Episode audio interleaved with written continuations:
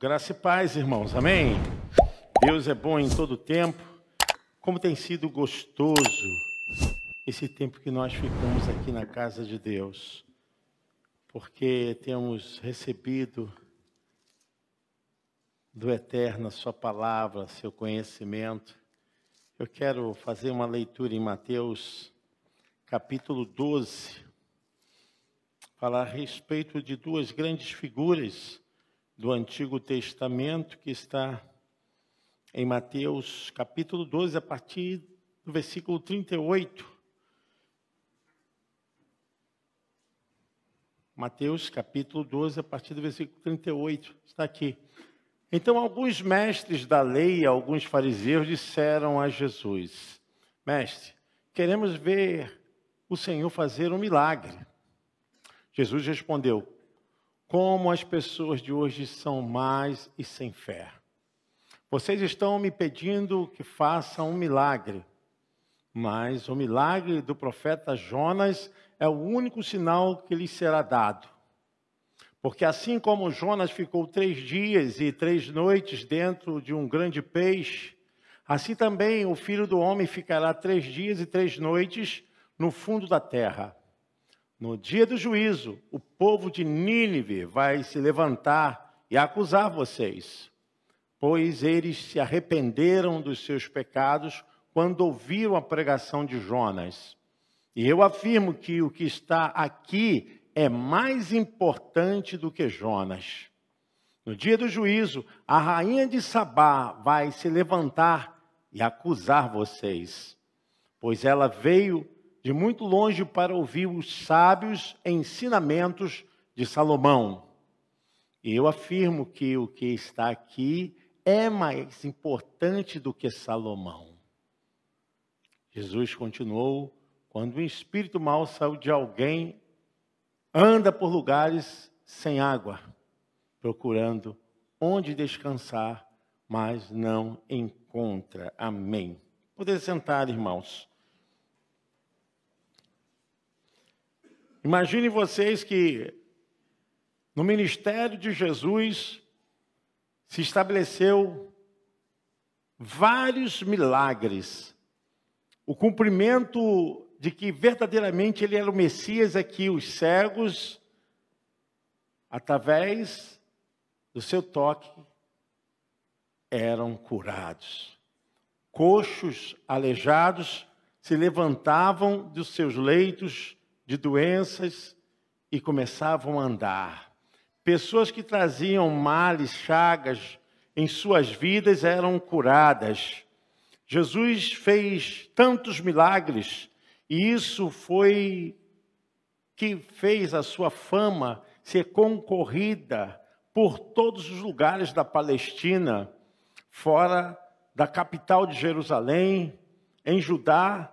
Jesus fez muitos milagres além da Judéia, em todos os cantos, e a sua fama crescia, mas alguns tentaram testá-lo, saber que se verdadeiramente o que ele estava fazendo era algo mesmo da parte de Deus. Eles não se convenceram com os sinais, com os milagres, com todas as obras que Jesus estava fazendo para provar que verdadeiramente ele era Deus.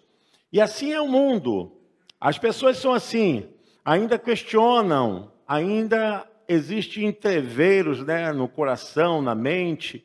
Infelizmente, as pessoas são possuídas por uma determinação que petrifica a fé, que massifica para o contrário aquilo que deveria ser o fluxo de dar glória a Deus, de dar razão a aparição de tantas coisas boas através da fé, ainda é posto no coração dúvidas. E Jesus enfrentou, e são aqui declarado que eram os escribas e fariseus, eram os homens que interpretavam a lei e os que ensinavam a Torá.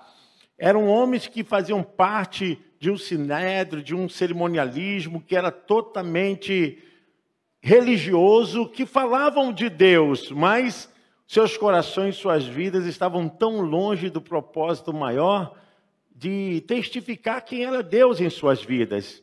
E mediante a tudo isso que Jesus fazia e Jesus realizou no seu tempo, eles duvidaram. E aí veio a pergunta: desses escribas. Agora você vai entender por que eu estou falando isso. Então, alguns dos escribas e dos fariseus tomaram uma palavra dizendo: Mestre, queremos ver da tua parte algum sinal, algum milagre.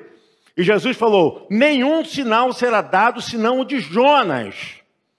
Jesus sabia das intenções, da malignidade das suas perguntas, Jesus sabia.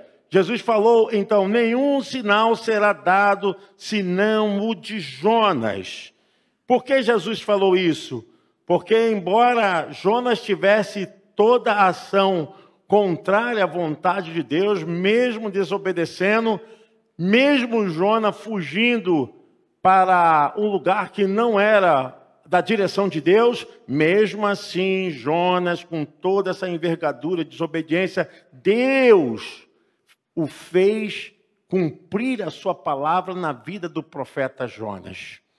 Jonas era para pregar para Nínive. Nínive era a capital da Síria. A Síria é um povo que levou em cativeiro o povo de Deus do reino do norte.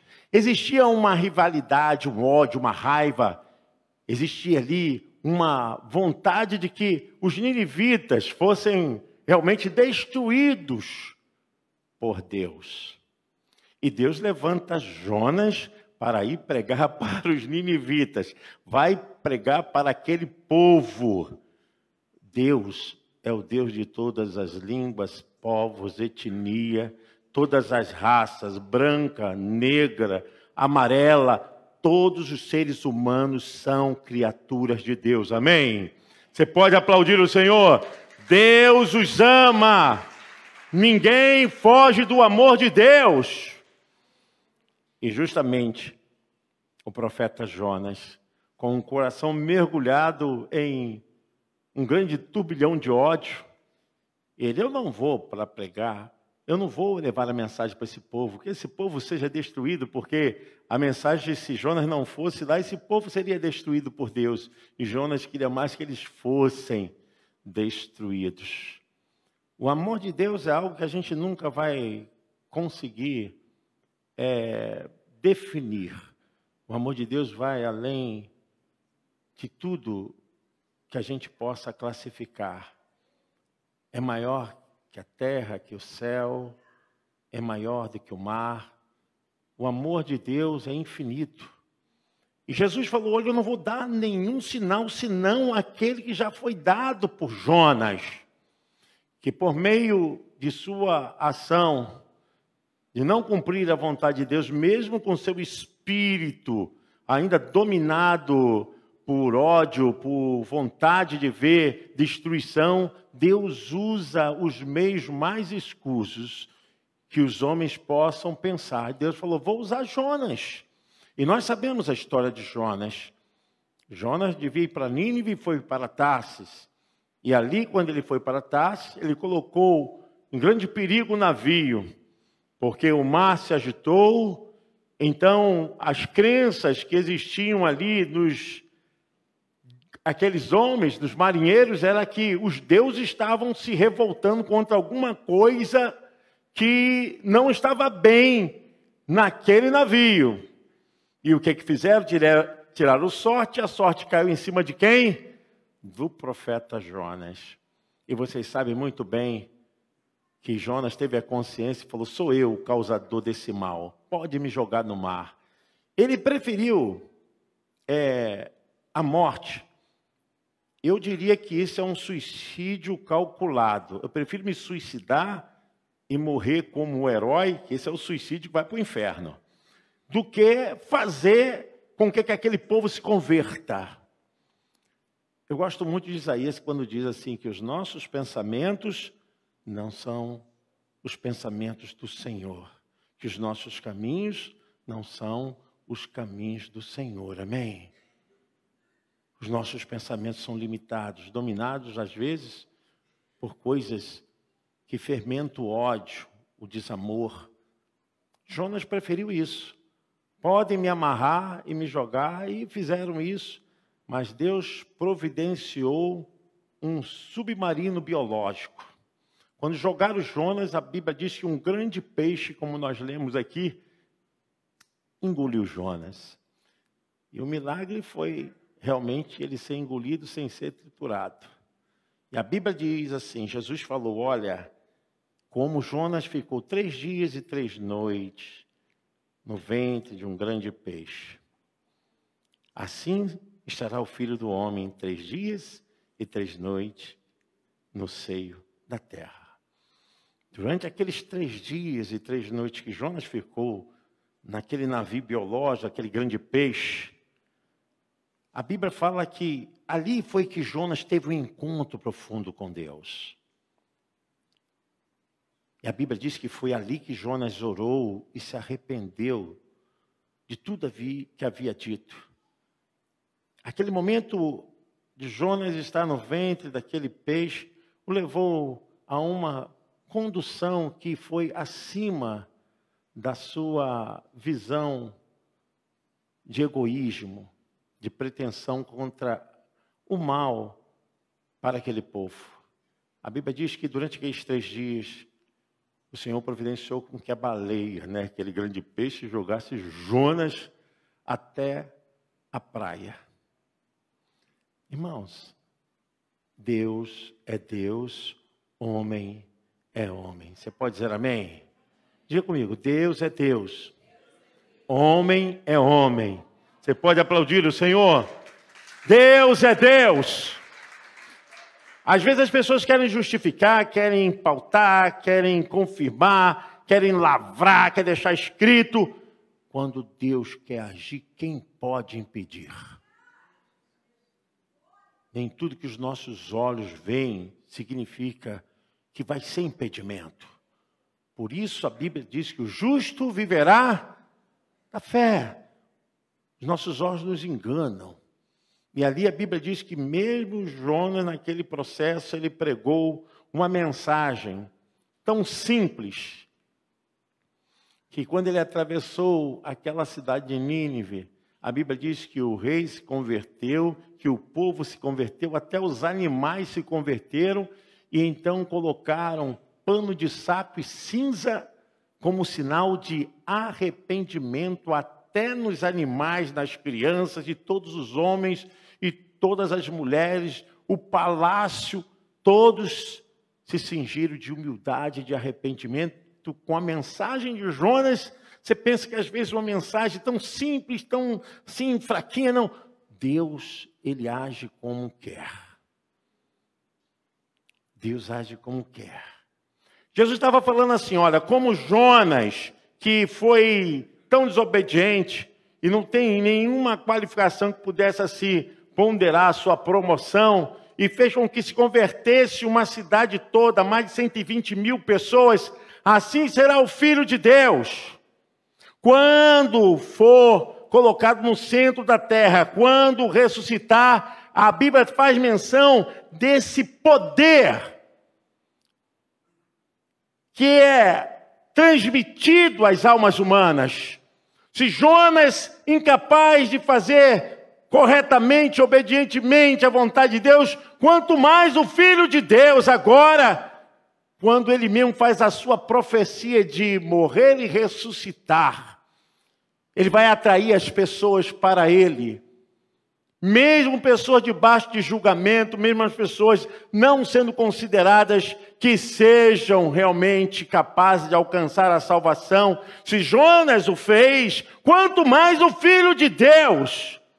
E Jesus estava falando, então por causa disso, nenhum sinal será dado senão do profeta Jonas. E eis aqui quem é maior, mais importante do que Jonas.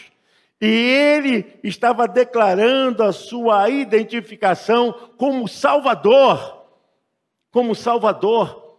E ele vai mais ainda, falando da rainha de Sabá, a rainha do sul, da Etiópia, que quando soube da fama de Salomão, Salomão foi um grande rei, que no início da sua carreira como rei foi um dos grandes reis depois de Davi, que fez que multiplicasse toda a riqueza. Porque Salomão começa humildemente, quando Deus aparece a ele e pergunta: O que, que você quer? Tudo que você pedir, eu te darei. E ele não pediu nada mais do que sabedoria. Coração sincero. Imaginem vocês para governar um reino tão poderoso que ainda era um reino unido, né? Era um reino unido. Salomão pede ao Senhor sabedoria. E Deus não deu só sabedoria a Salomão. Deus deu fama e Deus deu riqueza a Salomão. A sua grandeza, né, a sua exposição de reinado foi tão poderosa que os marinheiros, que o comentário nas viagens, nos portos, nas nações vizinhas, era a grandeza de Israel, o reinado de Salomão, como ele era poderoso, como Salomão, ele foi um homem bem afortunado, bem afortunado que a rainha de Sabá começa a ouvir isso dos marinheiros, dos trabalhadores dos portos, no meio da navegação. Ele começa a ser o centro das atenções, diz a Bíblia, em, Corim, em é, isso está relatado em Crônicas. Então, isso começa a ser relatado também, está lá em 1 dos Reis, a grandeza de Salomão e o seu reinado cresce assim espantosamente. E não só isso, era um rei bom. E com toda essa fama, a rainha do sul, a rainha de Sabá, falou: Eu quero conhecê-lo. Quero saber quem é Salomão.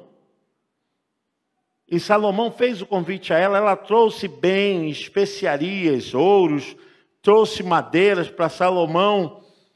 E foi conhecer verdadeiramente. O texto lá nos diz, em 1 Reis e Crônicas também, diz que ela fez diversas perguntas a Salomão e ela saiu dali surpreendida pelo conhecimento e pelo ensinamento de Salomão. E ela se surpreende que ela foi numa dúvida para ver se realmente era aquilo, e ela disse que a sua intenção de conhecê-lo o surpreendeu, porque ele era mais do que os outros falavam dele. Ele era mais poderoso do que os outros haviam comentado. E ela achava que já era um absurdo. Mas disse que o seu conhecimento do que falaram para ela não havia chegado à metade, de fato, de quem Salomão era. Um reino próspero, rico, um homem poderoso. E não só isso, porque ela viu no palácio todas as riquezas e ela também contemplou a mesa farta, porque Salomão mantinha o seu palácio todos se beneficiavam das suas iguarias, da sua comida.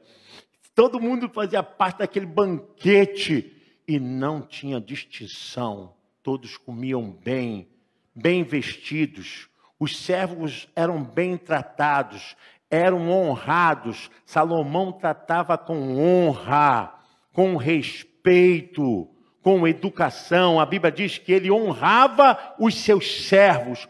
Todos eram bem sucedidos no palácio. E aquilo chamou a atenção dela.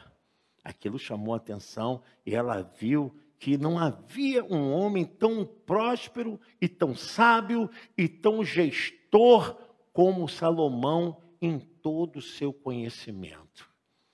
E Jesus falou que também a rainha de Sabá se levantaria para testemunhar contra esses incrédulos, fariseus e escribas, porquanto duvidavam da sua identidade. E aí é citado Salomão como um símbolo de alguém que foi o top dos tops, que reinou um reinado sem igual. E Jesus falou: Eis aqui quem é maior que Salomão. Jesus falou: se Salomão tem poder para sustentar e alimentar e honrar as pessoas que um dia vão morrer, eis aqui quem é maior que Salomão, que pode dar vida eterna, não só alimentar o estômago, que depois vai tudo isso para o ventre. Eis aqui que é aquele que pode alimentar a alma, o espírito e conceder muito mais do que um tempo de vida aqui para a vida eterna. Jesus chamou a atenção, quebrando todos esses paradigmas e dizendo: Olha, essa mulher vai se levantar no dia do juízo e vai acusar vocês por terem negligenciado essa tão grande sabedoria que é dada a vocês através da revelação de Deus. Eu quero resumir isso tudo aqui, irmãos, que o tempo é muito curto, para falar para vocês se essas figuras distintas, mas que fizeram ações tão importantes na direção de Deus, mas que estão hoje fora de qualquer contexto de vida, se elas foram representantes tão fortes para o reino de Deus, quanto mais Jesus, quanto mais a sua obra. Se nós então ficamos boquiabertos com o que essas pessoas fizeram e realizaram, quanto mais o que Jesus fez. E debaixo dessa compreensão, eu quero que você entenda, para finalizar, para você compreender, que por mais que você esteja taxado, por mais que você esteja com todos os problemas da vida, por mais que você esteja vivendo todos os turbilhões de engano, de falsidade, por mais que as pessoas tivessem feito coisas erradas contra você, e por mais que você dissesse que a vida tem sido ingrata, por mais que tivesse todos os problemas do mundo, eu quero dizer: eis aqui quem é maior que os seus problemas.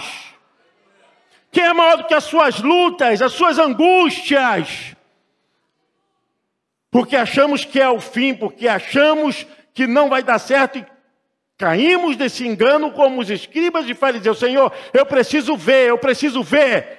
Nós estamos sempre ligados a essa materialização, essa coisa de que precisamos de alguém que faça, de alguém que in, faça a intermediação, o intercâmbio. Meu querido, eu quero dizer que eis aqui aquele que pode fazer por você infinitamente mais se você tiver fé. Nós vivemos pela fé. E muitas vezes nos colocamos tão atachados como esses escribas e fariseus e botamos nossos pés no atoleiro da incredulidade e achamos que agora não tem saída, não podemos andar. Está repreendido em nome de Jesus. Eis aqui quem é maior do que o seu problema. Muitas vezes a gente acha que é o fim a gente acha que não tem jeito. Porque sempre a nossa mente humana, ela fica em busca de recursos humanos. E esquecemos de que precisamos nos humilhar diante de Deus. Eu sei que a vida, ela pode bater o quanto for pode ser fria o quanto for, mas ela nunca vai impedir um servo de Deus. Ela nunca vai ser maior do que Deus. Nenhum problema, nenhuma falta, nenhuma decepção, nenhuma fraqueza é maior do que Deus. Era isso que Jesus estava falando. Eis aqui quem é maior que Jonas, eis aqui quem é maior que Salomão. Eis aqui aquele que pode mudar. As nossas preocupações, às vezes, sempre esbarram em recursos humanos. Sempre achamos que alguém precisa tomar a frente dos nossos problemas e esquecemos que temos um Deus que é todo-poderoso, aquele que cuida das nossas lutas, aquele que sabe o quanto nós precisamos, o quanto nós estamos dentro de um volume de problemas, de luta, nós estamos diante de um atoleiro que vai nos afundando, mas ele sabe a hora certa e o momento certo para nos içar, para nos levantar não existe mão mais forte, mãos mais poderosas do que as mãos do Senhor. As mãos do Senhor são poderosas. E você tem que voltar a crer, tem que voltar a ter essa fé, buscar. Porque nenhum outro sinal será dado. Às vezes queremos só ficar de sinais. Tem crente que só vive pedindo sinal, sinal, sinal, sinal. Para com isso. Já foi feito o sinal maior. Ele é o nosso Senhor Salvador. Ele nos salva de todas as nossas tribulações. Muitas vezes estamos presos a coisas mesquinhas no mundo terreno, no mundo físico, irmãos. O que mais nos enganam são os nossos olhos, porque queremos ver que Deus se manifesta através de sinais, sinais, sinais, sinais. Para com isso, tenha fé. Creia no que está revelado. Eis aqui quem é maior do que tudo. Estava conversando com o irmão Vitor a respeito do esmagamento dos pensamentos dos seres humanos. E são coisas tão terríveis. Pessoas podem ser submetidas a um volume de pensamentos tão negativos que saem da realidade. Eu quero dizer que ficam loucas, tá? Saem da realidade. E eu falava para o irmão Vitor: Deus sabe até aqueles que se desrealizam mentalmente. A Bíblia fala que nem os loucos se perderão no caminho. E por mais que seja algo toxicante, né? Tóxico. E por mais que seja algo que envenene a alma, que amassa abruptamente os pensamentos, Deus sempre será o nosso guia. Porque somos absorvidos por tantas coisas, irmãos, tantas coisas, tantas coisas, e às vezes queremos ver sinais humanos, manifestações da natureza física, enquanto precisamos abrir a nossa alma e dizer: Senhor, estou aqui, eu preciso da tua ajuda, se humilhar, orar, buscar a face do Senhor eu vejo às vezes as pessoas capazes de se humilhar para o homem. Eu vejo pessoas se humilhando para o homem. E muitas vezes não se humilham para Deus. É capazes de ficar horas e horas para poder ter algum conselho, alguma orientação, alguma direção de homem, mas não são capazes de ficar um minuto dois, três, pedindo conselho a Deus. Eis aqui quem é maior que Jonas, eis aqui quem é maior que Salomão. A minha compreensão a respeito desse texto é que Jesus está dizendo: olha, vocês não precisam mais de sinais, acabou os sinais, nenhum sinal será dado Jesus está falando isso de uma forma até para organizar aquilo que nós precisamos pensar a respeito do que pode acontecer na vida. Então, às vezes queremos ver sinal, sinal, que sinal de quê? Ah, se o Senhor fizer isso, é sinal. Não, você tem que crer e acabou. Bem-aventurados que não viram e creram. Às vezes precisamos de materialização. Ah, Senhor, se não, meu querido, a fé vem pelo ouvir, e ouvir a palavra. Nós precisamos ser pessoas permeáveis à palavra de Deus. Porque se eu sou incapaz de entender que o mistério da espiritualização, da fé, do evangelho, transcende essas coisas materiais, físicas, é pela fé. É pelo meu entendimento eu creio em Deus, que você crê em Deus, acabou. Você crê em Deus por meio de Jesus, Ele é o teu Salvador. Ele traz todos os benefícios através da tua fé, por aquilo que Ele fez por você e pela humanidade. E é por meio dele, não tem Jonas, não tem Salomão, não tem qualquer outro nome no céu, na terra, debaixo da terra, que seja maior do que o nome de Jesus. Em Atos Apóstolos, fala a respeito disso, que nenhum nome é dado entre os homens pelo qual devamos ser salvos. A palavra de Deus é divinamente inspirada, irmãos. Olha, está lá em 1 Timóteo capítulo 3, versículo 16. Toda a escritura é divinamente inspirada por Deus, e é por meio dela que nós somos alimentados. Alimentados não de maneira de necessidades fisiológica, não, mas espiritual, somos alimentados pela palavra de Deus. Quando você escuta essa mensagem, quando você é levado ao ensinamento das Escrituras, quando você participa de qualquer coisa relacionada à palavra de Deus, sua alma, seu espírito estão sendo alimentados. É o alimento, é o pão vivo que desceu do céu. É a palavra de Deus. E é através dessa palavra que nós vamos quebrando crenças erradas impedimentos e bloqueios e medos e coisas que vão tentando nos separar dessa fé. Foi isso que Jesus falou: olha, nenhum sinal será dado. E Jesus é duro em dizer que uma geração má e adúltera pede um sinal, porém não se lhe dará outro sinal senão o do profeta Jonas. Eu quero que você saia daqui entendendo que nada do que você precisa está fora da sua fé e da sua comunhão com a sua intimidade com Deus. Você não precisa da fé do pastor.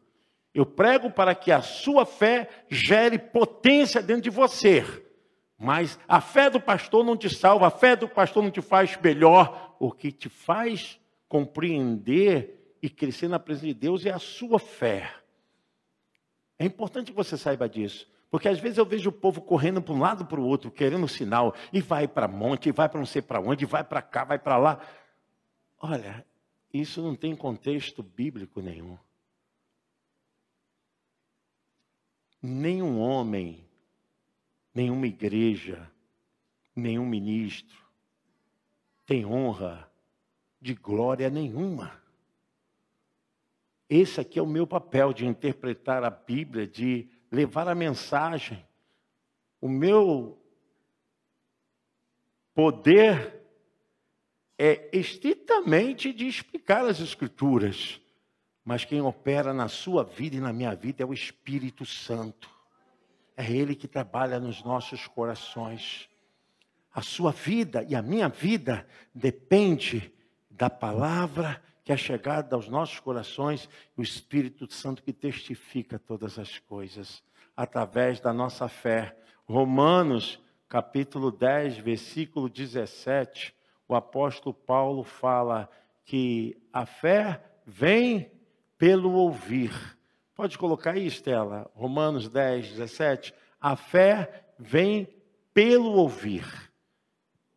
Portanto, a fé vem por ouvir a mensagem. E a mensagem vem por meio da pregação a respeito de quem? De Cristo. Quanto mais você está absorvendo a mensagem, a palavra, quanto mais isso domina a tua alma, permeia sobre a sua carne, mais você vai tendo fé. Uma pessoa que tem um conhecimento da palavra de Deus é uma pessoa bem alicerçada. Ela está alicerçada. Eu quero encerrar falando da parábola que Jesus deixou sobre as duas casas. Uma casa foi construída na areia e outra casa foi construída na rocha. E veio a chuva o nível da água subiu, o vento forte deu de ímpeto contra as duas casas. Eu quero dizer que a força da natureza não foi de maneira desigual com nenhuma das duas casas. A força da natureza foi para as duas casas, só que uma estava construída na areia e a outra construída na rocha. Aqui estava construída na areia, ela sofreu impacto da água, da chuva forte, do vento, e a Bíblia diz que não suportou, caiu. Mas aqui estava construída na rocha, sofreu o impacto da chuva, do nível da água, do vento, mas permaneceu de pé. No final, o que nos faz permanente, o que nos faz constante, o que nos faz pessoas que fazem continuismo, que não param, é onde está construída a nossa casa. Onde está construída a sua casa, sua vida espiritual? Está na areia ou está na rocha? Volto a dizer que a natureza ela não foi cruel e nem desigual com nada em relação às duas casas. Mas a que permaneceu foi a que estava construída na rocha. Construa sua casa na rocha. É na palavra, no conhecimento, na fé. Chega de sinais. É tempo de crescer espiritualmente. É tempo de avançar. É tempo de deixar as coisas que já não fazem mais parte da vida para você continuar sua carreira, sua corrida. O que ficou lá para trás não pode mais te incomodar. É tempo de crescer na fé. Jesus falou: nenhum sinal será dado a essa geração má e adúltera, perversa senão o sinal que já foi dado de Jonas e do rei Salomão. Nenhum problema pode ser maior do que aquele que é maior do que Jonas e Salomão.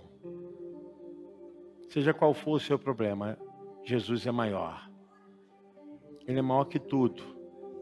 Maior que o mundo, maior que o inimigo, maior do que aqueles que tentam parar a sua vida, do que as lutas, os problemas, maior do que a sua dor psicológica, Jesus é maior.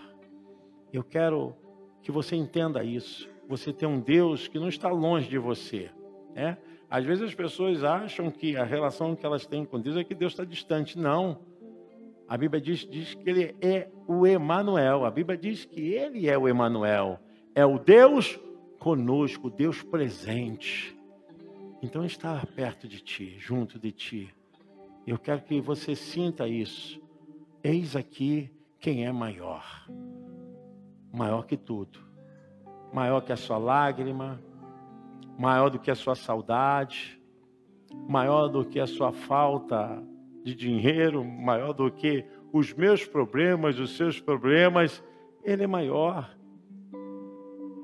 que nós não podemos é ter a nossa casa construída na areia. Aí ela não vai suportar. Se a sua vida está sobre solo que pode ser minado, já era. Mas quando a sua vida está sobre solo que é imbatível, é rocha, Cristo é a nossa rocha, a nossa fortaleza é a nossa pedra angular. Eu quero que você deixe o seu problema, a sua luta, a sua dificuldade nas mãos dele. Como também eu tenho deixado as minhas. Não é fácil para ninguém, nunca será. Nós vamos vencendo pela fé. O justo viverá pela fé. Não tem outra forma de viver senão pela fé em Cristo Jesus, pela palavra. Traga esse conhecimento para a sua vida. Eu quero que você se ponha de pé, quero orar por você, quero interceder por sua vida, em nome de Jesus Cristo. tenho certeza. Se você quiser vir aqui o altar orar, o altar está aberto para você. Nós vamos orar juntos, porque eu também eu sou o primeiro a dizer, Senhor, eis-me aqui. Você pode sair do seu altar, seja o problema que você estiver vivendo, na família, pessoal, seja algo que você precise, eu quero que você venha aqui nesse altar. São dúvidas, lutas. Eu quero orar por você. Pode chegar aqui, meu irmão, minha irmã, em nome de Jesus Cristo. Glória a Deus. Quero convidar aqui a minha esposa para estar orando em nome de Jesus. Põe o seu problema. Gente, não é vergonha a gente colocar nas mãos de Deus aqui no altar, não. Isso significa nossa fé. E se você tem essa luta, nós vamos orar por você aqui agora. Vou pedir aqui a pastora Rosemary que unja essas pessoas. Nós vamos estar clamando a Deus em nome de Jesus, pedindo ao Senhor por nossas vidas, não só pela vida deles, não. Se você quiser vir aqui representar alguém, pastor, eu gostaria de representar alguém. Vem, meu irmão, é a tua fé. E eu quero que você use a sua fé. Se você quer representar alguém, talvez o problema não é você, não é a sua família, mas é alguém que você conhece. Coloque nas mãos do Senhor. Oremos, irmãos. Querido Deus, amado Pai, ó Deus, nos encontramos aqui na tua presença, ó Deus.